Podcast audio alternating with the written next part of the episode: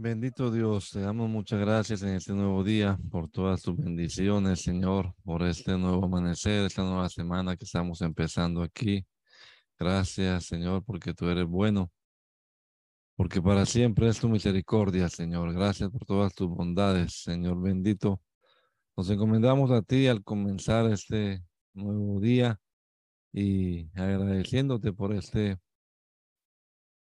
por este espacio de lectura, Señor. Danos la sabiduría, el entendimiento necesario para comprender bien lo que leamos, Señor bendito. Que podamos tener también la sabiduría para aplicar tu palabra, Señor, a nuestra vida. Danos el entendimiento, Señor. Te lo rogamos, Padre bendito, en el nombre poderoso de Jesús. Amén. Amén. Proverbios capítulo número 29. El que es reacio a las reprensiones será destruido de repente y sin remedio. Cuando los justos prosperan, el pueblo se alegra. Cuando los impíos gobiernan, el pueblo gime. El que ama la sabiduría alegra a su padre. El que frecuenta rameras derrocha su fortuna. Con justicia el rey da estabilidad al país.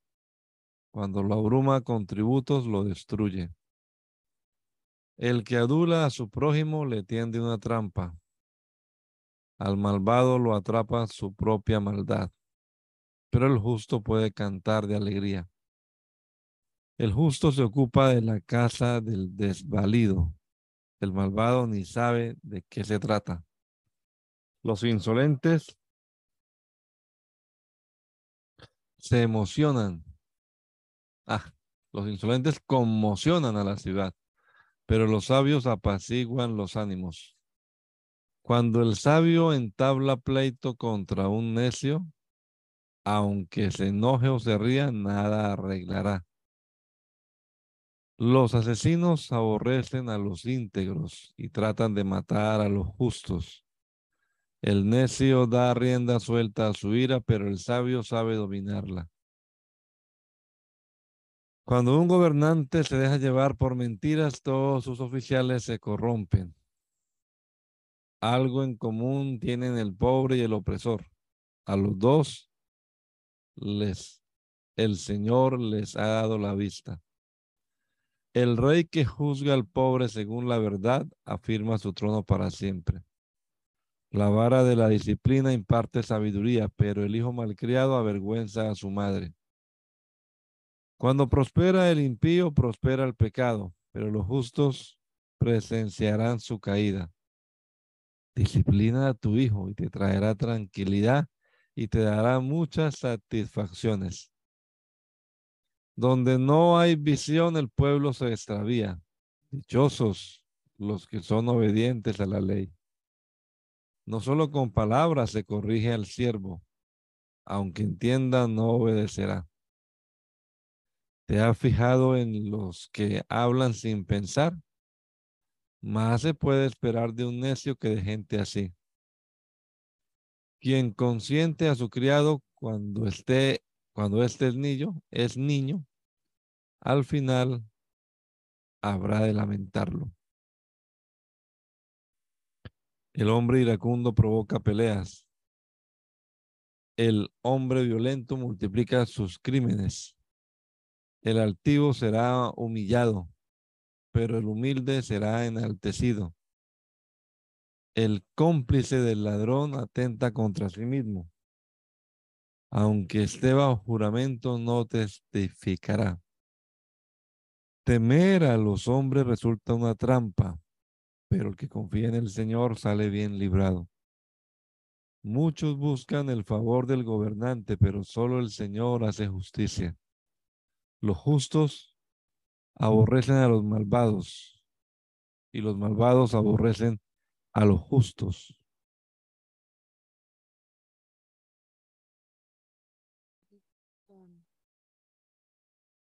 Cansado estoy. Dichos de Agur, hijo de Jaque, oráculo. Palabras de este varón. Cansado estoy, oh Dios, cansado estoy, oh Dios, y débil. Soy el más ignorante de todos los hombres. No hay en mí discernimiento humano. No he adquirido sabiduría ni tengo conocimiento del Dios Santo. ¿Quién ha subido a los cielos y descendido de ellos? ¿Quién puede atrapar el viento en su puño o envolver el mar en su manto? ¿Quién ha establecido los límites de la tierra? ¿Quién conoce su nombre o el de su hijo? Toda palabra de Dios es digna de crédito. Dios protege a los que en Él buscan refugio. No, no añadas nada a sus palabras, no sea que te reprenda y te exponga como a un mentiroso. Solo dos cosas te pido, Señor. No me las niegues antes que, de que muera. Aleja de mí la falsedad y la mentira. No me des pobreza ni riquezas, sino solo el pan cada día. Porque teniendo mucho podría desconocerte y decir, ¿y quién es el Señor? y teniendo poco, podría llegar a robar y deshonrar así el nombre de mi Dios. No ofendas al esclavo delante de su amo, pues podría maldecirte y sufrirías las consecuencias. Hay quienes maldicen a su padre y no bendicen a su madre. Hay quienes se creen muy puros, pero no se han purificado de su impureza. Hay quienes se creen muy importantes y a todos miran con desdén. Hay quienes tienen espadas por dientes y cuchillos por mandíbulas, para devorar a los pobres de la tierra y a los menesterosos de este mundo.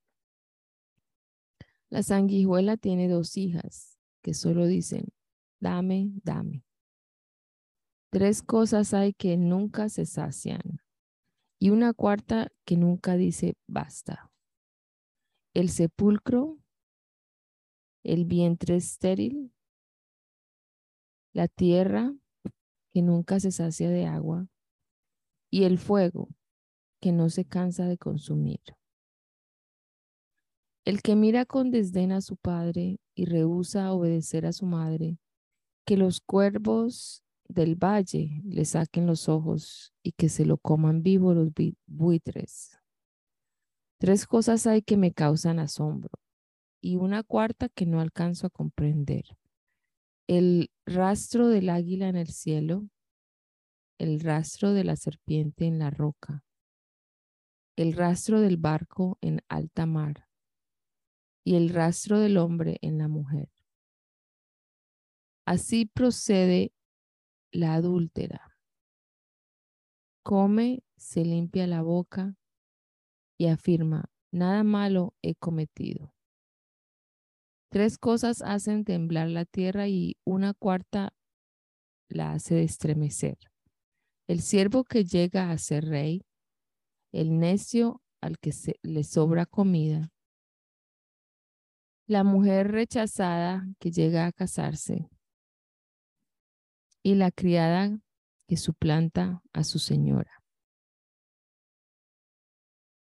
Cuatro cosas hay pequeñas en el mundo, pero que son más sabias que los sabios. Las hormigas, animalitos de escasas fuerzas, pero que almacenan su comida en el verano. Los tejones, animalitos de poca monta, pero que construyen su casa entre las rocas. Las langostas, que no tienen rey, pero que avanzan en formación perfecta. Las lagartijas que se atrapan con la mano, pero que habitan hasta en los palacios. Tres cosas hay que caminan con garbo y una cuarta de paso imponente. El león, poderoso entre las bestias que no retrocede ante nada el gallo engreído, el macho cabrío y el rey al frente de su ejército. Si como un necio te has engreído o si algo maquinas, ponte a pensar que batiendo la leche se obtiene mantequilla, que sonándose fuerte sangra la nariz y que provocando la ira se acaba peleando.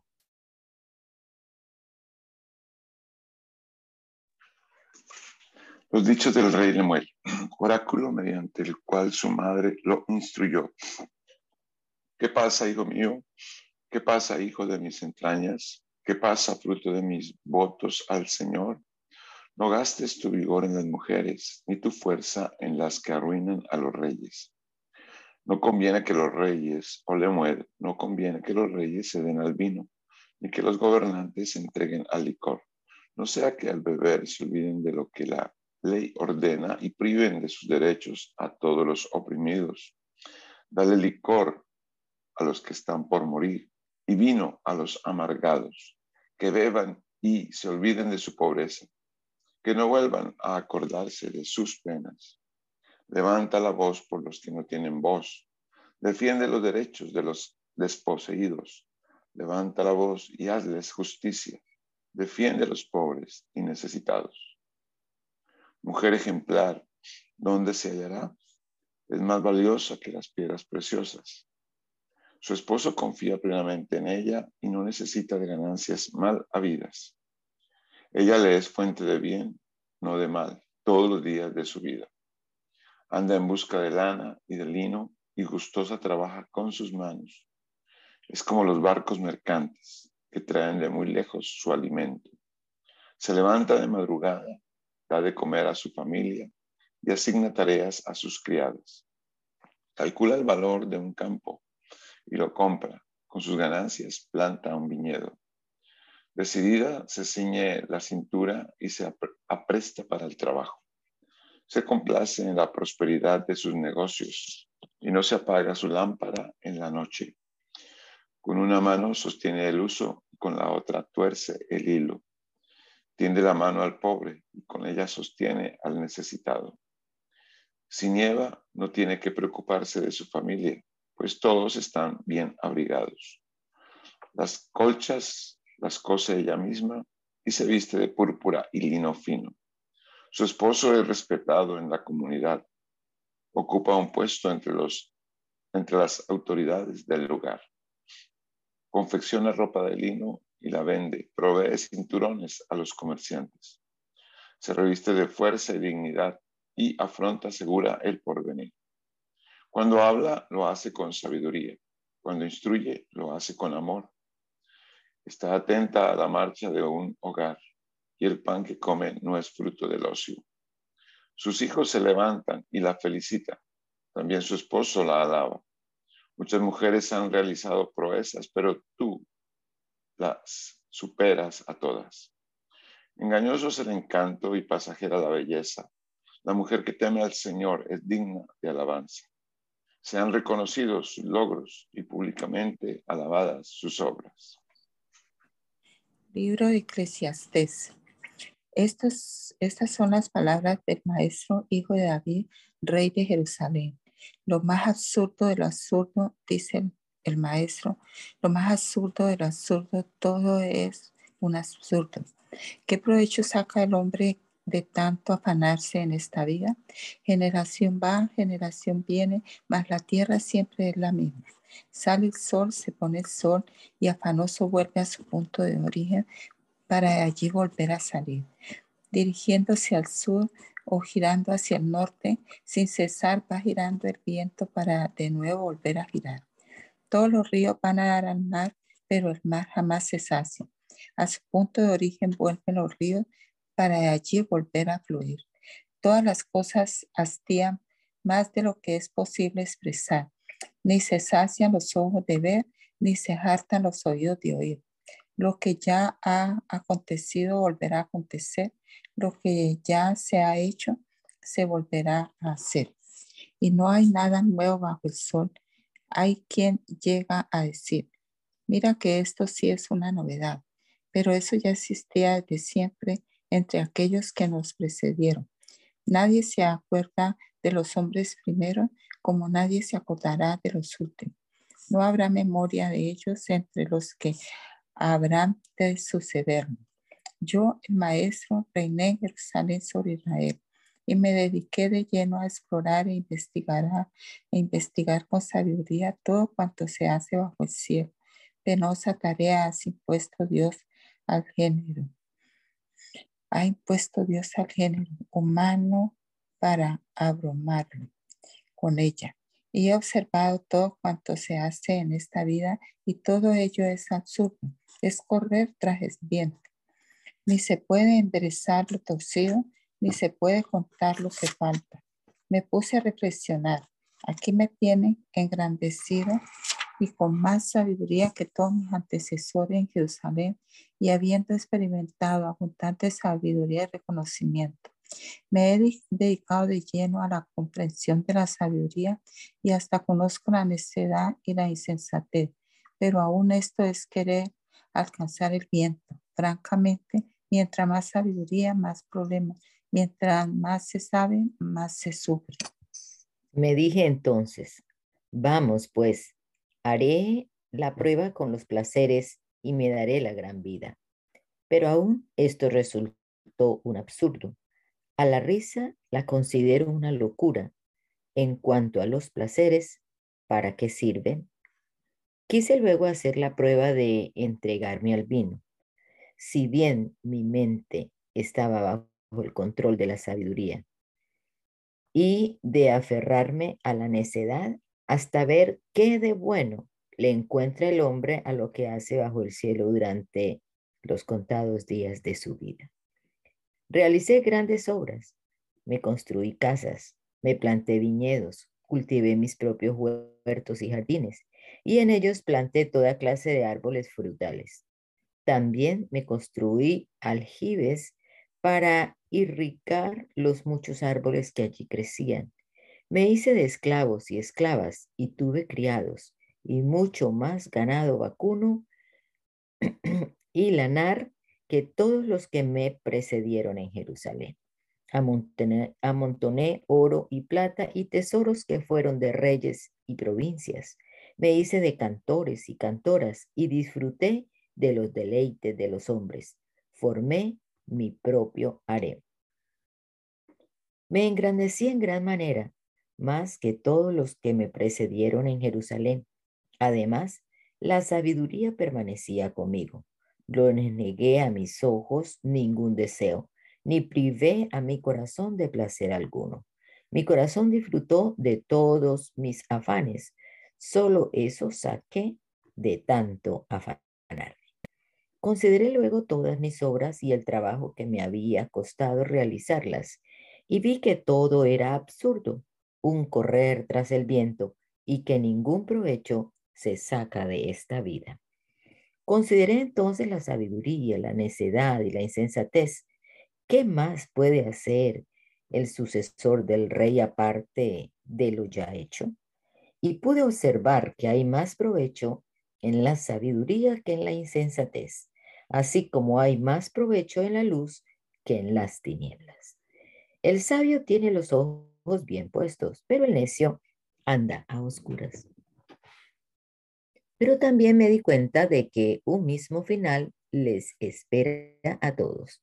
Me dije entonces, si al fin voy a acabar igual que el necio, ¿de qué me sirve ser tan sabio? Y concluí que también esto es absurdo, pues nadie se acuerda jamás del sabio ni del necio. Con el paso del tiempo todo cae en el olvido y lo mismo mueren los sabios que los necios. Aborrecí entonces la vida.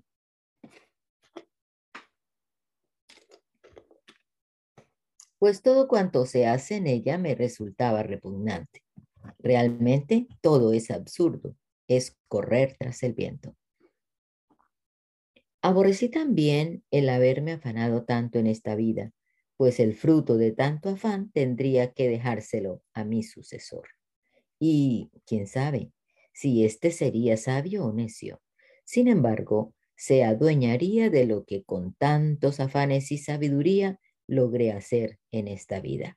Y también esto es absurdo. Volví a sentirme descorazonado de haberme afanado tanto en esta vida, pues hay quienes ponen a trabajar su sabiduría y sus conocimientos y experiencia para luego entregarle todos sus bienes a quienes jamás a quien jamás movió un dedo. Y también esto es absurdo y un mal enorme. Pues que gana el hombre con todos sus esfuerzos y con tanto preocuparse y afanarse bajo el sol? Todos sus días están plagados de sufrimientos y tareas frustrantes, y ni siquiera de noche descansa su mente. Y también esto es absurdo. Nada hay mejor para el hombre que comer y beber, y llegar a disfrutar de sus afanes. He visto que también esto proviene de Dios, porque ¿quién puede comer y alegrarse si no es por Dios? En realidad, Dios da sabiduría, conocimiento y alegría a quien es de su agrado. En cambio, al pecador le impone la tarea de acumular más y más para luego dárselo todo a quien es de su agrado. Y también esto es absurdo, es correr tras el viento. Todo tiene su momento oportuno. Hay un tiempo para todo lo que se hace bajo el cielo. Un tiempo para nacer y un tiempo para morir, un tiempo para plantar y un tiempo para cosechar, un tiempo para matar y un tiempo para sanar, un tiempo para destruir y un tiempo para construir, un tiempo para llorar y un tiempo para reír, un tiempo para estar de luto y un tiempo para estar, para saltar de gusto, un tiempo para esparcir piedras y un tiempo para recogerlas, un tiempo para abrazarse y un tiempo para despedirse, un tiempo para intentar y un tiempo para desistir, un tiempo para guardar y un tiempo para desechar, un tiempo para rasgar y un tiempo para coser, un tiempo para callar y un tiempo para hablar, un tiempo para amar y un tiempo para odiar, un tiempo para la guerra y un tiempo para la paz. ¿Qué provecho saca quien trabaja de tanto afanarse? He visto la tarea que Dios ha impuesto al género humano para abrumarlo con ella. Dios hizo todo hermoso en su momento y puso en la mente humana el sentido del tiempo, aun cuando el hombre no alcanza a comprender la obra que Dios realiza de principio a fin. Yo sé que nada hay mejor para el hombre que alegrarse y hacer el bien mientras viva. Y sé también que es un don de Dios que el hombre coma o beba y disfrute de todos sus afanes. Sé además que todo lo que Dios ha hecho permanece para siempre. No hay nada que añadirle ni quitarle y que Dios lo hizo así para que se le tema. Lo que ahora existe ya existía. Y lo que ha de existir existe ya. Dios hace que la historia se repita. He visto algo más en esta vida. Maldad donde se dictan las sentencias y maldad donde se imparte la justicia. Pensé entonces, al justo y al malvado lo juzgará Dios, pues hay un tiempo para toda obra y un lugar para toda acción. Pensé también con respecto a los hombres. Dios los está poniendo a prueba para que ellos mismos se den cuenta de que son como animales. Los hombres también, igual que los animales, los hombres terminan igual que los animales. El destino de ambos es el mismo, pues unos y otros mueren por igual y el aliento de vida es el mismo para todos, así que el hombre no es superior a los animales. Realmente todo es absurdo y todo va hacia el mismo lugar. Todo surgió del polvo y al polvo todo volverá. ¿Quién sabe si el espíritu del hombre se remonta a las alturas y el de los animales desciende a las profundidades de la tierra? He visto pues que nada hay mejor para el hombre que disfrutar de su trabajo, ya que es lo que ya que eso le ha tocado. Pues, ¿quién lo traerá para que vea lo que sucederá después de él? Luego me en tanta opresión que hay en esta vida, vi llorar a los oprimidos y no había quien los consolara. El poder estaba del lado de sus opresores y no había quien los consolara. Y consideré más felices a los que ya han muerto que a los que aún viven, aunque en mejor situación están los que aún no han nacido los que no han visto aún la maldad que se comete en esta vida. Vi además que tanto el afán como el éxito en la vida despiertan envidias. Y también esto es absurdo, es correr tras el viento. El necio se cruza de brazos y acaba muriéndose de hambre. Más vale poco con tranquilidad que mucho con fatiga, corriendo tras el viento. Me fijé entonces en otro absurdo en esta vida. Vi a un hombre solitario, sin hijos ni hermanos, y que nunca dejaba de afanarse. Jamás le parecían demasiadas sus riquezas. ¿Para quién trabajo tanto y me abstengo de las cosas buenas? Se preguntó. También esto es absurdo y una penosa tarea. Más valen dos que uno, porque obtienen más fruto de su esfuerzo. Si cae el uno, levanta al otro. Hay del que cae y no tiene quien lo levante. Si dos se acuestan juntos, entrarán en calor. Uno solo, ¿cómo va a calentarse? Uno solo puede ser vencido, pero dos pueden resistir. La cuerda de tres hilos no se rompe fácilmente. Más vale joven, pobre, pero sabio, que rey viejo, pero necio, que ya no sabe recibir consejos. Aunque de la cárcel haya ascendido al trono o haya nacido pobre en este, en este reino, en esta vida he visto que la gente apoya al joven que sucede al rey. Y aunque es incontable la gente que sigue a los reyes, muchos de los que vienen después tampoco quedan contentos con el sucesor. Y también esto es absurdo, es correr tras el viento. Cuando vayas a la casa de Dios, cuida tus pasos y acércate a escuchar en vez de ofrecer sacrificio de necios que en mi conciencia tienen de que hacen mal. No te apresures ni con la boca ni con la mente a proferir ante Dios palabra alguna. Él está en el cielo y tú estás en la tierra. Mide pues tus palabras. Quien mucho se preocupa tiene pesadillas y quien mucho habla dice tonterías. Cuando hagas un voto a Dios, no tardes en cumplirlo, porque a Dios no le agradan los necios. Cumple tus votos. Más vale no hacer votos que hacerlos y no cumplirlos. No permitas que tu boca te haga pecar, ni digas luego ante el mensajero de Dios que lo hiciste sin querer. ¿Por qué, te ha, ¿Por qué ha de enojarse Dios por lo que dices y destruir el fruto de tu trabajo? Más bien, entre tantos absurdos, pesadillas y palabrerías, muestra temor a Dios. Si en alguna provincia ves que se oprime al pobre y que la gente se le niega un juicio justo, no te asombres de tales cosas, porque a un alto oficial lo vigila otro más alto, y por encima de ellos hay otros altos oficiales. ¿Qué provecho hay en todo esto para el país? Está, está el rey al servicio del campo. Quien ama el dinero, de dinero no se sacia. Quien ama las riquezas nunca tiene suficiente. También esto es absurdo. Donde abundan los bienes, sobra quien se los gaste.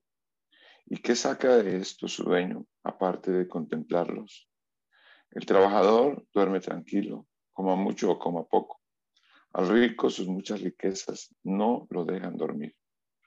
He visto un mal terrible en esta vida, riquezas acumuladas que redundan en perjuicio de su dueño y riquezas que se pierden en un mal negocio.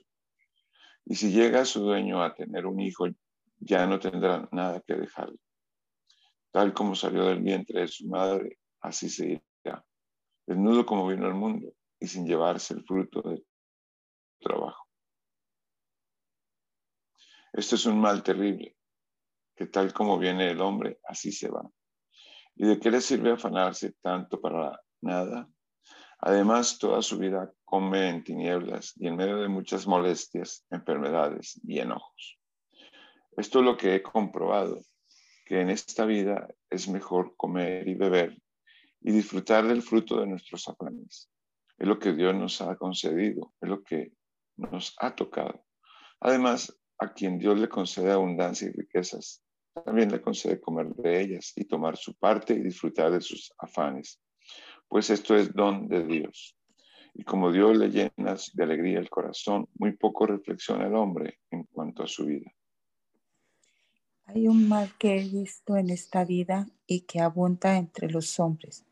A algunos Dios le da abundancia, riquezas y honores y no les falta nada que pudieran desear pero es a otros a quienes les concede disfrutar de todo ello. Esto es absurdo y un mal terrible.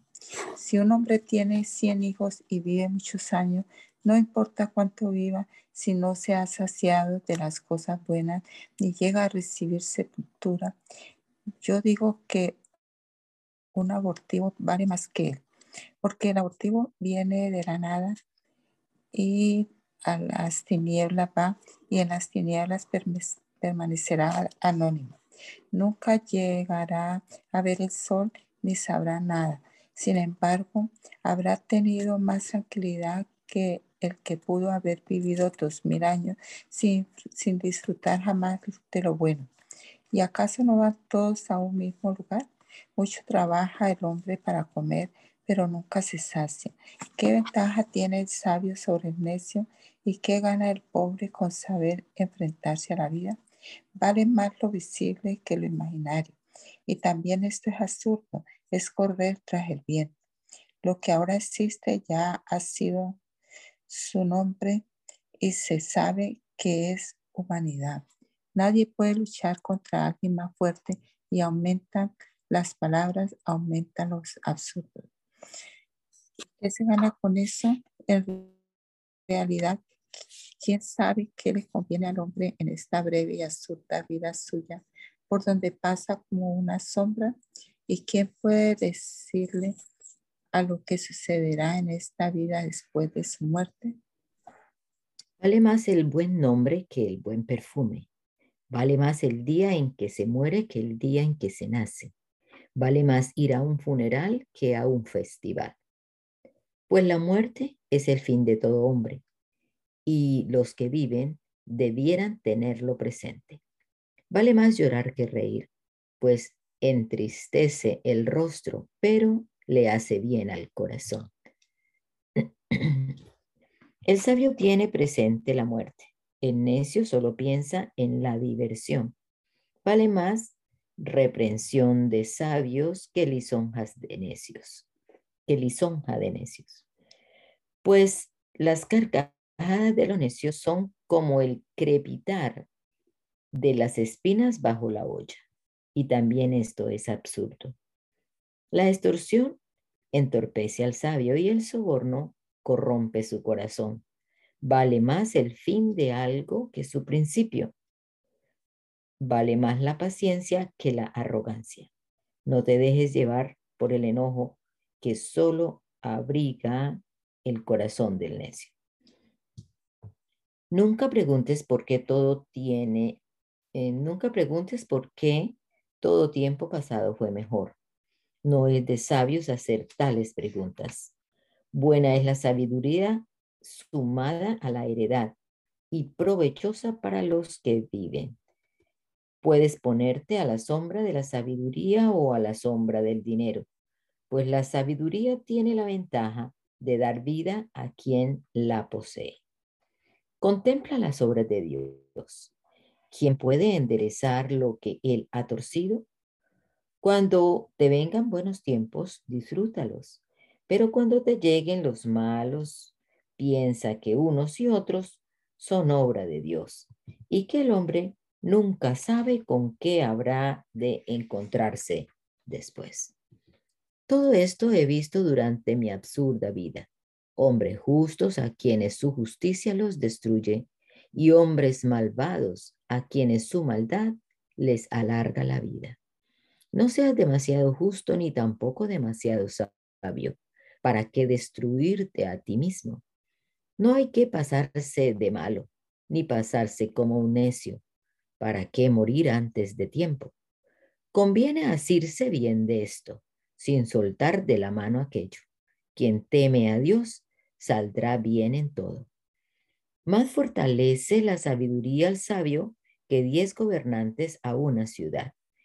Y hay en la tierra, no hay en la tierra nadie tan justo que haga el bien y nunca peque. No prestes atención a todo lo que se dice, y así no oirás cuando tu siervo habla mal de ti. Aunque bien sabes que muchas veces también tú has hablado mal de otros. Todo esto lo examiné muy bien y con sabiduría, pues me dispuse a ser sabio, pero la sabiduría estaba fuera de mi alcance. Lejos y demasiado profundo está todo cuanto existe. ¿Quién puede dar con ello? Volví entonces mi atención hacia el conocimiento para investigar e indagar acerca de la sabiduría y la razón de las cosas. Y me di cuenta de la insensatez de la maldad y la locura de la necedad. Y encontré algo más amargo que la muerte, a la mujer que es una trampa, que por corazón tiene una red y por brazos tiene cadenas. Quien agrada a Dios se librará de ella, pero el pecador caerá en sus redes. Y dijo el maestro, miren lo que he hallado al buscar la razón de las cosas, una por una, que todavía estoy buscando lo que no he encontrado. Ya he dado con un hombre entre mil, pero entre todas las mujeres aún no he encontrado ninguna. Tan solo he hallado lo siguiente, que Dios hizo perfecto al género humano, pero este se ha buscado demasiadas complicaciones. ¿Quién como el sabio? ¿Quién conoce las respuestas? La sabiduría del hombre hace que resplandezca su rostro y se ablanden sus facciones.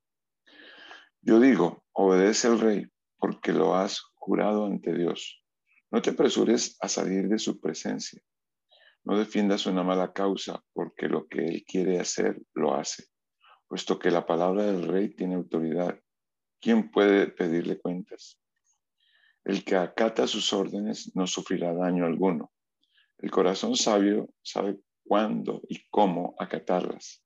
En realidad, para todo lo que se hace hay un cuándo y un cómo aunque el hombre tiene en su contra un gran problema, que no sabe lo que está por suceder, ni hay quien se lo pueda decir. No hay quien tenga poder sobre el aliento de vida, como para retenerlo, ni hay quien tenga poder sobre el día de su muerte. No hay licencias durante la batalla, ni la maldad deja libre al malvado. Todo esto vi al dedicarme de lleno al, a conocer todo lo que se hace en esta vida. Hay veces que el hombre domina sobre el hombre para su mal. Vi también a los malvados ser sepultados, los que solían ir y venir del lugar santo. A ellos se les echó al olvido en la ciudad donde así se condujeron. Y también esto es absurdo. Cuando no se ejecuta rápidamente la sentencia de un delito, el corazón del pueblo se llena de razones para hacer lo malo. El pecador puede hacer lo malo cien veces y vivir muchos años, pero sé, sé, también que le irá mejor a quien teme a Dios y le guarda reverencia. En cambio, a los malvados no les irá bien ni vivirán mucho tiempo. Serán como una sombra porque no temen a Dios. En la tierra suceden cosas absurdas, pues hay hombres justos a quien les va como si fueran malvados, y hay malvados a quien les va como si fueran justos. Yo digo que también esto es absurdo. Por tanto, celebro la alegría, pues no hay para el hombre nada mejor en esta vida que comer, beber y divertirse, pues solo eso le queda de tanto afanarse en esta vida que Dios le ha dado. Al dedicarme al conocimiento de la sabiduría y a la observación de todo cuanto se hace en la tierra, sin que pudiera conciliar el sueño, ni de día ni de noche, puede ver todo lo hecho por Dios. El hombre no puede comprender todo lo que Dios ha hecho en esta vida. Por más que se esfuerce por hallarse hallarle sentido, no lo encontrará. Aun cuando el sabio diga conocerlo, no lo puede comprender.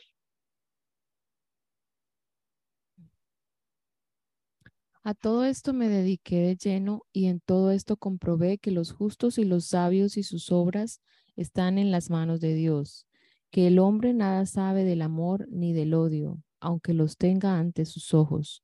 Para todos hay un mismo final. Para el justo y el injusto, para el bueno y el malo, para el puro y el impuro, para el que ofrece sacrificios y para el que no los ofrece, para el bueno y para el pecador, para el que hace juramentos y para el que no los hace. Hay un mal en todo lo que se hace en esta vida, que todos tienen un mismo final. Además, el corazón del hombre rebosa de maldad. La locura está en su corazón toda su vida y su fin está entre los muertos. ¿Por quién, pues, decidirse? Entre todos los vivos hay esperanza, pues vale más perro vivo que león muerto. Porque los vivos saben que han de morir, pero los muertos no saben nada ni esperan nada, pues su memoria cae en el olvido. Sus amores, odios y pasiones llegan a su fin y nunca más vuelven a tener parte en nada de lo que se hace en esta vida. Anda, come tu pan con alegría, bebe tu vino con buen ánimo, que Dios ya se ha agradado de tus obras. Que sean siempre blancos tus vestidos y que no falte nunca el perfume en tus cabellos. Goza de la vida con la mujer amada cada día de la vida sin sentido. Eh, goza de la vida con la mujer amada cada día de la vida sin sentido que Dios te ha dado en este mundo. Cada uno de tus absurdos días cada uno de tus absurdos días. Esto es lo que te ha tocado de todos tus afanes en este mundo. Y todo lo que te venga a la mano, hazlo con todo empeño, porque en el sepulcro a donde te diriges no hay trabajo, ni planes, ni conocimiento, ni sabiduría. Me fijé que en esta vida la carrera no la ganan los más veloces, ni ganan la batalla los más valientes, que tampoco los sabios tienen que comer, ni los inteligentes abundan en dinero, ni los instruidos gozan de simpatía, sino que a todos les llega buenos y malos tiempos. Vi además que nadie sabe cuándo le llegará su hora, así como los peces caen en la red maligna y las aves caen en la trampa, también los hombres se ven atrapados por una desgracia que de pronto les sobreviene. También vi en este mundo un notable caso de sabiduría, una ciudad pequeña con pocos habitantes, contra la cual se dirigió un rey poderoso que la sitió y construyó a su alrededor una impresionante maquinaria de asalto. En esa ciudad había un hombre, pobre pero sabio, que con su sabiduría podría haber salvado a la ciudad. Pero nadie se acordó de aquel hombre pobre. Yo digo que más vale maña que fuerza. Aun cuando se menosprecie la sabiduría del pobre y no se preste atención a sus palabras. Más se atiende a las palabras tranquilas de los sabios que a los gritos del jefe de los necios. Más vale la sabiduría que las armas de guerra. Un solo error acaba con muchos bienes. Las moscas mueren, apestan y echan a perder el perfume. Pesa más una pequeña necedad que la sabiduría y la honra juntas. El corazón del sabio busca el bien, pero el del necio busca el mal y aún en el camino por el que va, el necio revela su falta de inteligencia y a todo va diciendo lo necio que es. Si el ánimo del gobernante se exalta contra ti, no abandones tu puesto. La paciencia es el remedio para los grandes errores. Hay un mal que he visto en esta vida semejante al error que cometen los gobernantes. Al necio se le dan muchos puestos elevados, pero a los capaces se les dan los puestos más bajos. He visto esclavos montar a caballo y príncipes andar a pie como esclavos. El que cava la fosa en ella se cae. Al que abre brecha en el muro, la serpiente lo muerde. El que pica piedra, con las piedras se hiere. El que corta leña, con los leños se lastima. Si el hacha pierde su filo y no se vuelve a afilar, hay que golpear con más fuerza. El éxito radica en la acción sabia y bien ejecutada. Si la serpiente muerde antes de ser encantada, no hay ganancia para el encantador. Las palabras del sabio son placenteras, pero los labios del necio son su ruina. Sus primeras palabras son necedades y las últimas son terribles sandeces, pero no le faltan las palabras. Nadie sabe lo que ha de suceder y lo que será aún después. ¿Quién podría decirlo? El trabajo del necio tanto lo, tanto lo fatiga que ni el camino a la ciudad conoce.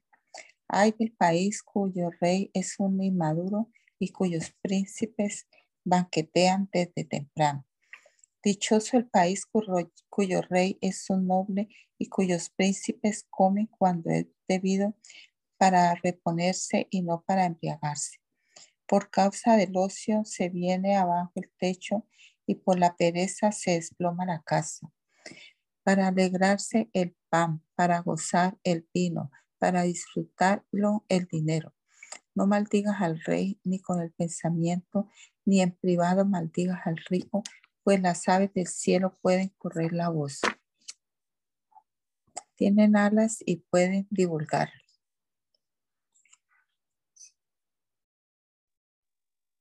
Lanza tu pan sobre el agua. Después de algún Gracias. Lanza tu pan sobre el agua. Después de algún tiempo volverás a encontrarlo. Comparte lo que tienes entre siete y aún entre ocho pues no sabes qué calamidad puede venir sobre la tierra. Cuando las nubes están cargadas, derraman su lluvia sobre la tierra. Si el árbol cae hacia el sur o cae hacia el norte, donde cae, allí se queda. Quien vigila al viento no siembra, quien contempla las nubes no cosecha. Así como no sabes por dónde va el viento ni cómo se forma el niño en el vientre de la madre, tampoco entiendes la obra de Dios, creador de todas las cosas. Siembra tu semilla en la mañana y no des reposo por la tarde, pues nunca sabes cuál siembra saldrá mejor, si esta o aquella o si ambas serán igual de buenas. Grata es la luz y qué bueno que los ojos disfruten del sol. Mas si el hombre vive muchos años y todos ellos los disfruta, debe recordar que los días tenebrosos serán muchos y que lo venidero será un absurdo. Alégrate, joven, en tu juventud. Deja que tu corazón disfrute de la adolescencia. Sigue los impulsos de tu corazón y responde al estímulo de tus ojos, pero toma en cuenta que Dios te juzgará por todo esto. Aleja de tu corazón el enojo y echa fuera de tu ser la maldad, porque confiar en la juventud y en la flor de la vida es un absurdo.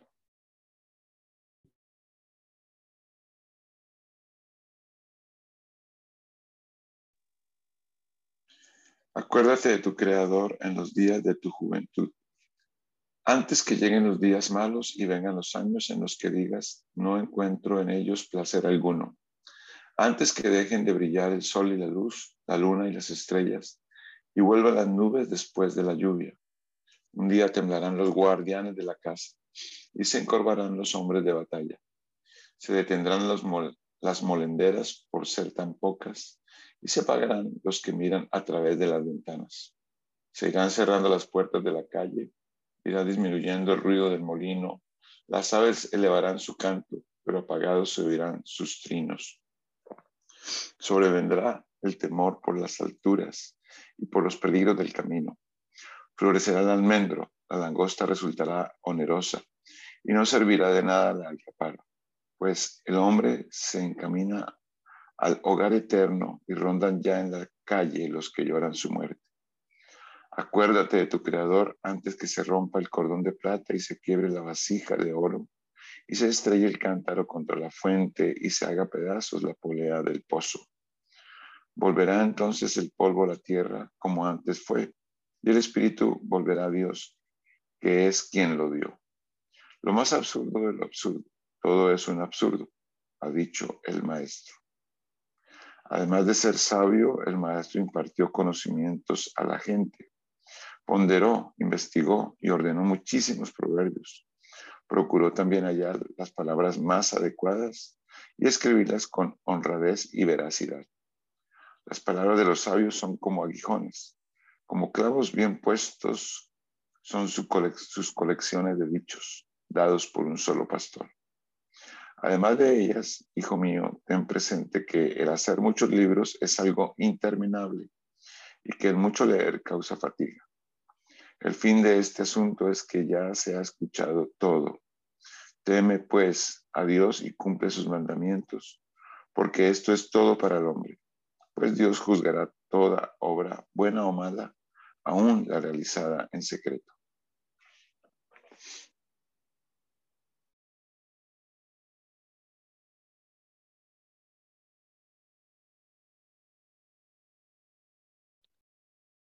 Cantar de los cantares, cantar de los cantares de Salomón. Ah, si me besaras con los besos de tu boca Grato en verdad es tu amor más que el vino. Grata es también de tus perfumes la fragancia. Tú mismo eres bálsamo fragante. Con razón te aman las doncellas. Hazme del todo tuya, date prisa. Llévame, oh rey, a tu alcoba. Regocijémonos y deleitémonos juntos. Celebremos, celebraremos tus caricias más que el vino Sobran las razones para amarte. Morena soy, pero hermosa, hijas de Jerusalén, morena como las carpas del cedar, hermosa como los pabellones de, Sal, de Salmá. No se fijen en mi tez morena, ni en que el sol me bronceó la piel. Mis hermanos se enfadaron contra mí y me obligaron a cuidar las viñas, y mi propia viña descuidé. Cuéntame, amor de mi vida, ¿dónde apacientas, dónde apacientas tus rebaños? ¿Dónde a la hora de la siesta los haces reposar? ¿Por qué he de andar vagando entre los rebaños de tus amigos? Si no lo sabes, bella entre las bellas, ve tras la huella del rebaño y apacienta a tus cabritos junto a las moradas de los pastores. Tú y tus adornos, amada mía, me recuerdan a las yeguas enjaezadas de los carros del faraón. Qué hermosas lucen tus mejillas entre los pendientes. Qué hermoso luce tu cuello entre los collares. Haremos para ti pendientes de oro con incrustaciones de plata. Mientras el rey se haya sentado a la mesa, mi perfume esparce su fragancia. Mi amado es para mí como el saquito de mirra que duerme entre mis pechos. Mi amado es para mí como un ramito de azahar de las viñas de Engadi. Cuán bella eres, amada mía, cuán bella eres. Tus ojos son dos palomas. Cuán hermoso eres, amado mío, eres un encanto. Una alfombra de verdor es nuestro lecho, los cedros son las vigas de la casa y nos cubre un techo de cipreses. Yo soy una rosa de Sarón, una azucena de los valles. Como azucena entre las espinas es mi amada entre las mujeres. Cual manzano entre los árboles del bosque es mi amado entre los hombres. Me encanta sentarme a su sombra Dulce a mi paladar es su fruto. Me llevó a la sala del banquete y sobre mí enarboló su bandera de amor. Fortalezcanme con pasas, susténtenme con manzanas, porque desfallezco de amor. Ojalá pudiera mi cabeza reposar sobre su izquierda. Ojalá su derecha me abrazara. Yo les ruego, mujeres de Jerusalén, por las gacelas y cervatillas del bosque, que no desvelen ni molesten a mi amada hasta que ella quiera despertar. La voz de mi amado, mírenlo, aquí viene, saltando por las colinas, brincando por las montañas. Mi amado es como un venado, se parece a un cervatillo. Mírenlo, de piedras nuestro muro, espiando por la ventana, atisbando por la celosía. Mi amado me habló y me dijo, levántate, amada mía, ven conmigo, mujer hermosa. Mira, el invierno se ha ido y con él han cesado y se han ido la lluvia. Ya brotan flores en los campos, el tiempo de la canción ha llegado. Ya se escucha por toda nuestra tierra el arrullo de las tórtolas. La higuera ofrece ya sus primeros frutos y las viñas en ciernes esparcen sus fragancias. Levántate, amada mía, ven conmigo, mujer hermosa. Paloma mía, que te escondes en las grietas de las rocas, en las hendiduras de las montañas, muéstrame tu rostro, déjame oír tu voz, pues tu voz es placentera y hermosa, hermoso tu semblante. Atrape a las zorras a esas zorras pequeñas que arruinan nuestro viñedo, nuestros viñedos en flor. Mi amado es mío y yo soy suya. Él apacienta su rebaño entre su cena. Antes de que el día despunte y se desvanezca la sombra, regresa a mí, amado mío. Corre como un venado, como un cervatillo por colinas escarpadas. Por las noches sobre mi lecho Busco el amor de mi vida. Lo busco y no lo hallo. Me levanto y voy por la ciudad, por sus calles y mercados, buscando al amor de mi vida. Lo busco y no lo hallo. Me encuentran los centinelas mientras rondan la ciudad. Les pregunto, ¿han visto ustedes el amor de mi vida? No bien los he dejado cuando encuentro al amor de mi vida. Lo abrazo y sin soltarlo lo llevo a la casa de mi madre, a la alcoba donde ella me concibió. Yo le ruego, mujeres de Jerusalén, por las gacelas y cervatillas del bosque, que no desvelen ni molesten a mi amada hasta que ella quiera despertar. ¿Qué es eso que sube por el desierto semejante a una columna de humo, entre aromas de mirra e incienso, entre exóticos perfumes? Miren, es el carruaje de Salomón. Viene escoltado por sesenta guerreros, escogidos entre los más valientes de Israel. Todos ellos portan espadas y han sido adiestrados para el combate. Cada uno lleva la espada al cinto por causa de los peligros de la noche. Salomón mismo se hizo el carruaje con finas maderas del Líbano Hizo de plata las columnas y de oro los soportes. El asiento lo tapizó de púrpura y su interior fue decorado con esmero por las hijas de Jerusalén. Salgan mujeres de Sión, contemplen al rey Salomón. Lleva puesta la corona que le ciñó su madre el día en que contrajo nupcias, el día en que se alegró su corazón. Cuán bella eres, amada mía. Cuán bella eres. Tus ojos tras el velo son dos palomas.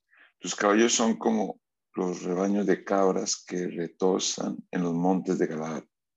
Tus dientes son como ovejas recién trasquiladas, que ascienden luego de haber sido bañadas. Cada una de ellas tiene su pareja, ninguna de ellas está sola. Tus labios son cual cinta escarlata, tus palabras me tienen hechizado. Tus mejillas, tras el velo, parecen dos mitades de granadas. Tu cuello se asemeja a la torre de David, construida con piedras labradas. De ella penden mil escudos, escudos de guerreros, todos ellos. Tus pechos parecen dos cervatillos, tus dos crías mellizas de gacela que pastan entre azucenas. Antes de que el día despunte y se desvanezcan las sombras, subiré a la montaña de la mirra, a la colina del incienso. Toda tú eres bella, amada mía, no hay en ti defecto alguno. Desciende del Líbano conmigo, novia mía, desciende del Líbano conmigo. Baja de la cumbre del Amaná, de la cima de Senir y del Hermón. Baja de las guaridas de los leones, de los montes donde habitan los leopardos. Cautivaste mi corazón, hermana y novia mía, con una mirada de tus ojos, con una vuelta de tu collar cautivaste mi corazón. Cuán delicioso es tu amor, hermana y novia mía. Más agradable que el vino es tu amor y más que toda especie de fragancia. Y más que toda especie, la fragancia de tu perfume. Tus labios, novia mía, destilan miel, leche y miel escondes bajo la lengua. Cual fragancia del Líbano es la fragancia de tus vestidos. Jardín cerrado eres tú, hermana y novia mía, jardín cerrado sellado manantial. Tus pechos son como un huerto de granadas, son con frutos exquisitos, con flores de nardo y azahar, con toda clase de árbol resinoso, con nardo y azafrán, con cálamo y canela, con mirra y aloe y con las más finas especies, especias. Eres fuente de los jardines, manantial de aguas vivas, arroyo que del Líbano desciende. Viento del norte despierta, viento del sur, ven acá, soplen en mi jardín, esparzan su fragancia, que venga mi amado a su jardín y pruebe sus frutos exquisitos. He entrado ya en mi jardín, hermana y novia mía, y en el recojo y en él recojo mirra y bálsamo. Allí me sacio del panal y de su miel. Allí bebo mi vino y mi leche. Coman y beban amigos y embriáguense de amor. Yo dormía, pero mi corazón velaba, y oí una voz. Mi amado estaba a la puerta. Hermana, amada mía, preciosa paloma mía, déjame entrar. Mi cabeza está empapada de rocío, la humedad de la noche corre por mi pelo. Ya me he quitado la ropa, ¿cómo volver a vestirme? Ya me he lavado los pies, ¿cómo ensuciarlos de nuevo? Mi amado pasó la mano por la abertura del cerrojo se estremecieron mis entrañas al sentirlo. Me levanté y le abrí a mi amado. Gotas de mirra corrían por mis manos, se deslizaban entre mis dedos y caían sobre la aldaba. Le abrí a mi amado, pero ya no estaba allí. Se había marchado y tras su voz se fue mi alma. Lo busqué y no lo hallé, lo llamé y no me respondió.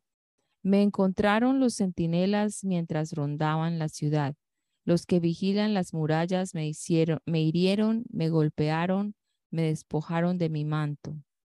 Yo les ruego, mujeres de Jerusalén, que si encuentran a mi amado, le digan que estoy enferma de amor. Dinos, bella entre las bellas, ¿en qué aventaja tu amado a otros hombres? ¿En qué aventaja tu amado a otros hombres que nos haces tales ruegos? Mi amado es apuesto y trigueño, y entre diez mil hombres se le distingue. Su cabeza es oro puro, su cabellera es ondulada y negra como un cuervo. Sus ojos parecen palomas posadas junto a los arroyos, bañadas en leche, montadas como joyas. Sus mejillas son como lechos de bálsamo, como cultivos de aromáticas hierbas. Sus labios son azucenas por las que fluye mirra. Sus brazos son barras de oro montadas sobre topacios. Su cuerpo es pulido marfil incrustado de zafiros. Sus piernas son pilares de mármol que descansan sobre bases de oro puro. su porte es como el del Líbano, esbelto como sus cedros. Su paladar es la dulzura misma. Él es todo un encanto. Tal es mi amado, tal es mi amigo, mujeres de Jerusalén. Hermana Luz, ¿puedes orar para terminar, por favor? Gracias te damos, eterno Dios. Gracias, Señor Jesús, por este privilegio que nos ha dado esta semana nuevamente con comenzar leyendo tu santa y gloriosa palabra. Gracias, Señor, por tus consejos, por tu dicho, Señor, que nos ha dado a conocer, que nos da cada día sabiduría para vivir. Gracias, Padre mío, porque podemos conocerte cada día más y más. Y te ruego hasta ahora, Señor, tu bendición para cada uno de nosotros y, a cada, y la familia de cada uno de nosotros. Gracias te damos, eterno Dios. Gracias, Cristo bendito. Te adoramos, Señor. En tu nombre santo. Amén y amén.